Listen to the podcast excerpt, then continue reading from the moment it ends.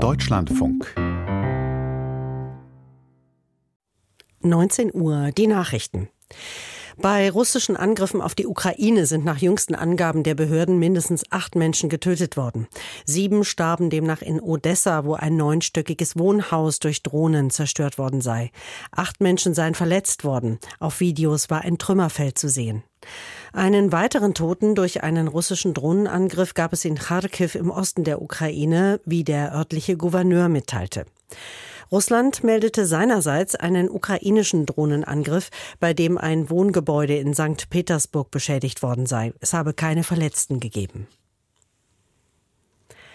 Das Bundesverteidigungsministerium hat bestätigt, dass ein vertrauliches Gespräch ranghoher Offiziere der Luftwaffe abgehört worden ist. Ein Sprecher des Ministeriums sagte in Berlin, ob in der Audio- oder Textvariante, die im Internet kursierten, Veränderungen vorgenommen worden seien, könne man derzeit nicht gesichert feststellen. Zum Inhalt der Unterredung machte er keine Angaben. Russische Staatsmedien hatten gestern einen Mitschnitt veröffentlicht. Darin sind ranghohe Bundeswehroffiziere zu hören, die über theoretische Möglichkeiten eines Einsatzes deutscher Taurus-Marschflugkörper durch die Ukraine diskutieren.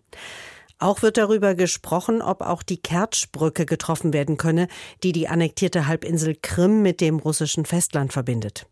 Die Besprechung fand nach Medienberichten nicht über eine gesicherte Leitung statt. Bundeskanzler Scholz sprach von einer sehr ernsten Angelegenheit. Er sicherte eine zügige Aufklärung der Abhöraffäre zu.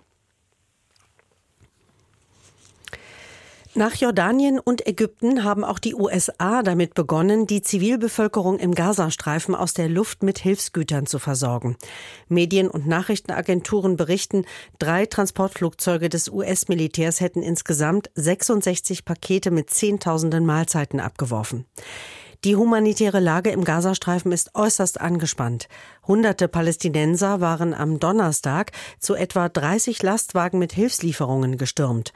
Nach palästinensischer Darstellung eröffneten israelische Soldaten das Feuer auf die Menschenmenge. Israel erklärte, die Soldaten hätten Warnschüsse abgegeben, viele der Opfer seien zu Tode getrampelt worden. Sowohl nach Einschätzung der EU als auch der UNO wurden aber viele Menschen von Schüssen getroffen.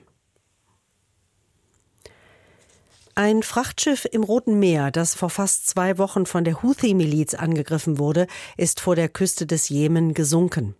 Wie die international anerkannte jemenitische Regierung mitteilte, ging die Ruby Mar in der Nacht bei stürmischer See unter. Es ist das erste Mal seit Beginn ihrer Angriffe in der Region, dass die Houthi ein Schiff zum Sinken gebracht haben. Die Rubimar hatte mehr als 40.000 Tonnen Düngemittel geladen. Sie wurde am 18. Februar von Raketen getroffen. In der Folge bildete sich ein kilometerlanger Ölteppich. Das Schiff lief voll Wasser. Das US-Militär warnte vor einer Umweltkatastrophe. Die Mannschaft wurde nach dem Angriff nach Djibouti am Horn von Afrika gebracht. Die Grünen in Brandenburg haben ihre Spitzenkandidaten für die Landtagswahl im September aufgestellt. Auf einem Parteitag in Cottbus wurden die Staatssekretärin im Verbraucherschutzministerium Töpfer und der Fraktionsvorsitzende im Landtag Raschke gewählt. Beide erhielten eine Zustimmung von mehr als 90 Prozent. Die Grünen sind in Brandenburg an der Regierung beteiligt. Sie gehören einer Dreierkoalition mit SPD und CDU unter dem sozialdemokratischen Ministerpräsidenten Wojtke an. In der Fußball-Bundesliga gab es folgende Ergebnisse. Union Dortmund 0 zu 2, Heidenheim Frankfurt 1 zu 2, Darmstadt Augsburg 0 zu 6, Mainz Mönchengladbach 1 zu 1 und Bochum Leipzig 1 zu 4. Derzeit stehen sich Wolfsburg und Stuttgart gegenüber. Weltmeister Max Verstappen hat den Auftakt der Formel 1 in Bahrain gewonnen.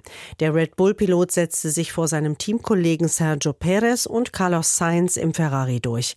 Verstappen war von der Pole Position gestartet und dann nicht mehr zu schlagen. Nico Hülkenberg im Haas verpasste nach einem frühen Crash die Punkteränge. Das Wetter. In der Nacht im Westen stark bewölkt, örtlich etwas Regen, sonst wechselnd bewölkt und trocken. Tiefstwerte plus 8 bis minus 1 Grad. Morgen im Nordosten und äußersten Westen und Südwesten wolkig bis stark bewölkt, ansonsten längere sonnige Abschnitte. Meist trocken und sehr mild bei Höchstwerten zwischen 12 und 19 Grad, an den Alpen bei Föhn örtlich darüber. Das waren die Nachrichten. Mehr Informationen in den Apps DLF Nachrichten und DLF Audiothek.